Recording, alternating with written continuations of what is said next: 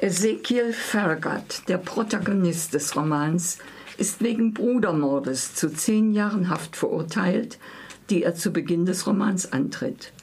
Herkommend von einem großbürgerlichen Ostküstenmilieu und komfortablen Lebensumständen findet er im Gefängnis eine völlig andere Welt vor, unter der er leidet. Seit vielen Jahren drogenabhängig, bangt er um die Regelmäßigkeit der Methadon-Substituierung, leidet unter dem Verzicht auf sexuelle Kontakte mit Frauen, dem schlechten Anstaltsessen und unter dem Gestank, den Menschen verbreiten, die, die nur einmal wöchentlich duschen dürfen. Er hatte seinen Bruder Eben oder Eben im Affekt mit dem Schürhaken erschlagen, nachdem dieser ihn provoziert hatte mit der Behauptung, der Vater habe ihn nicht geliebt, sondern abtreiben lassen wollen. Nach Farraguts Auffassung ist der betrunkene Bruder aber nach dem Schlag gegen den Kamin gefallen, mit tödlichen Folgen. Die Wahrheit wird im Roman nicht erklärt. Farragut genießt als Intellektueller gewisse Privilegien.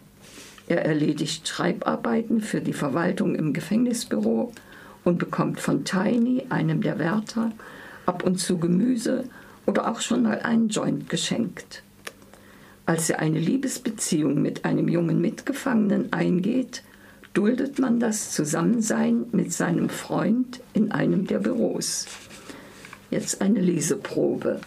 Farragut arbeitete damals teils in der Gärtnerei, wo er Rasen mähte und Hecken schnitt, und teils als Schreibkraft die sich um die Bekanntmachung der Gefängnisverwaltung kümmerte. Er hatte den Schlüssel zu einem Büro in der Nähe seines Wachzimmers und konnte dort eine Schreibmaschine benutzen. Er traf sich weiter mit Jody auf dem Wasserturm und später, als es nachmittags zu kalt wurde, in seinem Büro. Als sie sich einen Monat lang kannten, wurden sie ein Liebespaar. Ich bin so froh, dass du nicht homosexuell bist, sagte Jody immer wieder, während er Farraguts Haar streichelte. Dann knöpfte er eines Nachmittags mit denselben Worten Farraguts Hose auf und mit dessen tatkräftiger Unterstützung zog er sie bis zu den Knien herunter.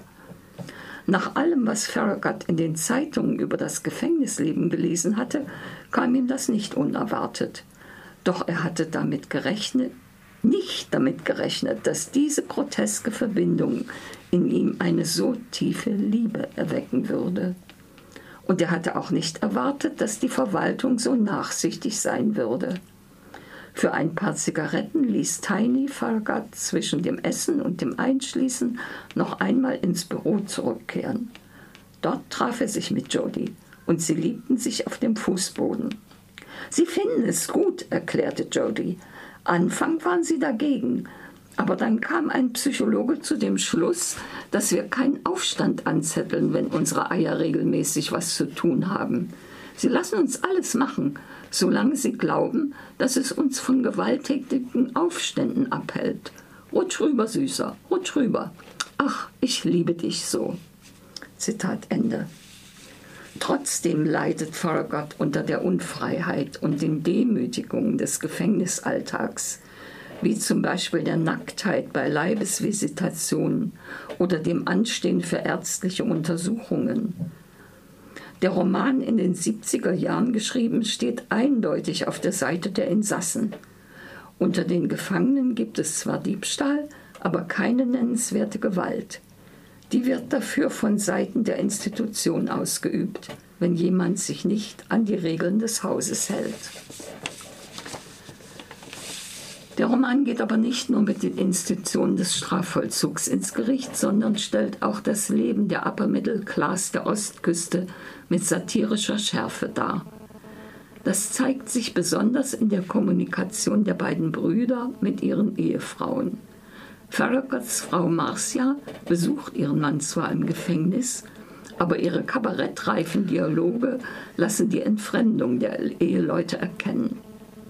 Die Ehe des Bruders eben ist gleichfalls zerrüttet, da die Ehefrau nur noch mit dem Fernseher spricht und der Ehemann zynische Bemerkungen über dieses Verhalten macht. In gewisser Weise ist der Gefängnisaufenthalt für Farragut aber auch ein Ort des Lernens. Er wird ein guter Zuhörer für einige wenig sympathische, aber bedürftige Mitgefangene. Er lernt zu lieben, anstatt zu, nur zu erobern und zu genießen, und er begleitet einen Zellengenossen beim Sterben. Dass sein Geliebter die Flucht plant, lässt er mitwissend zu und gönnt ihm die erreichte Freiheit, sogar die Ehe mit einer reichen Erbin, von der er aus der Zeitung erfährt. Aber auch für ihn gibt es eine überraschende Wendung, die ich hier nicht nennen will, da ich dem Roman wegen seines Witzes, der Schönheit und der Direktheit seiner Sprache und wegen des Einblicks in ein relativ unvertrautes Milieu viele Leser wünsche. Das war Willkommen in Falconer von John Cheever 2013 bei Dumont Buchverlag Köln, 219 Seiten, 9,99 Euro.